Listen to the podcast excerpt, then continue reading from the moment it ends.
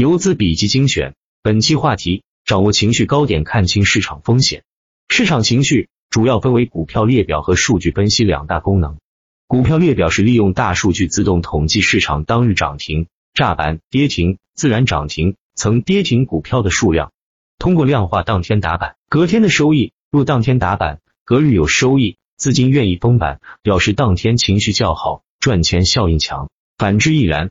赚钱效应是以当天非一字涨停板股票在第二天开盘时的涨跌幅，计算出当天的打板成功率和盈利率，从而判断目前市场的风险偏好。板块分析是以当天涨停、炸板、跌停等数据分为精选板块和常规板块，通过精选板块或常规板块的排序，从而发现资金攻击的方向。数据分析则展示当天涨停、跌停、上涨家数、下跌家数、涨停炸板、炸板率、昨日涨停表现等实时数据，观察盘面低变化。我们以八月二十八日的上证指数分时图来举例说明。打开上证指数八月二十八日分时图，当日市场全天出现冲高回落，资金交投氛围清淡，盘面上仅有色、业绩增长板块表现抢眼，高位股迎来获利回吐补跌，最终大盘下跌百分之零点一一，报收两千七百七十七点。下面我们打开八月二十八日市场情绪选择赚钱效应进行比较，从赚钱效应里面，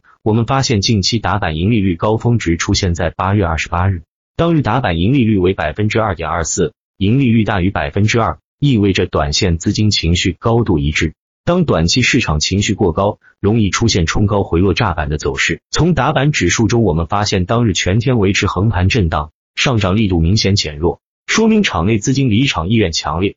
不料隔日市场情绪突变，炸板率下跌家数激增，市场反弹到四十日线再度出现分歧。果不其然，除业绩增长、五 G 等板块外，医药。白酒、证券等板块反弹遭受套牢盘抛压，导致市场情绪明显降温，亏钱效应弥漫，与市场情绪发出信号的一致。因此，操作上要控制仓位，切忌追涨来规避风险。最后，我们打开八月二十八日的实时龙虎榜跌幅榜，大家都发现了吗？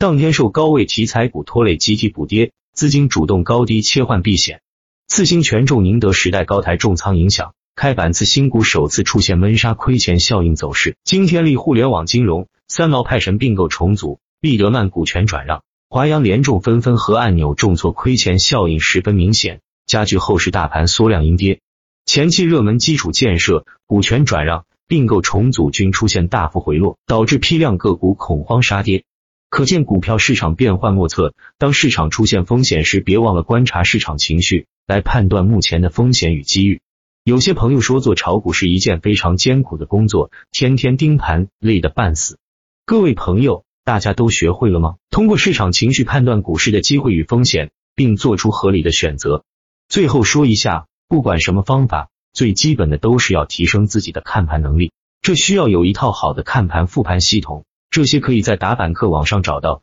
打造好自己的气，才能术，才能道。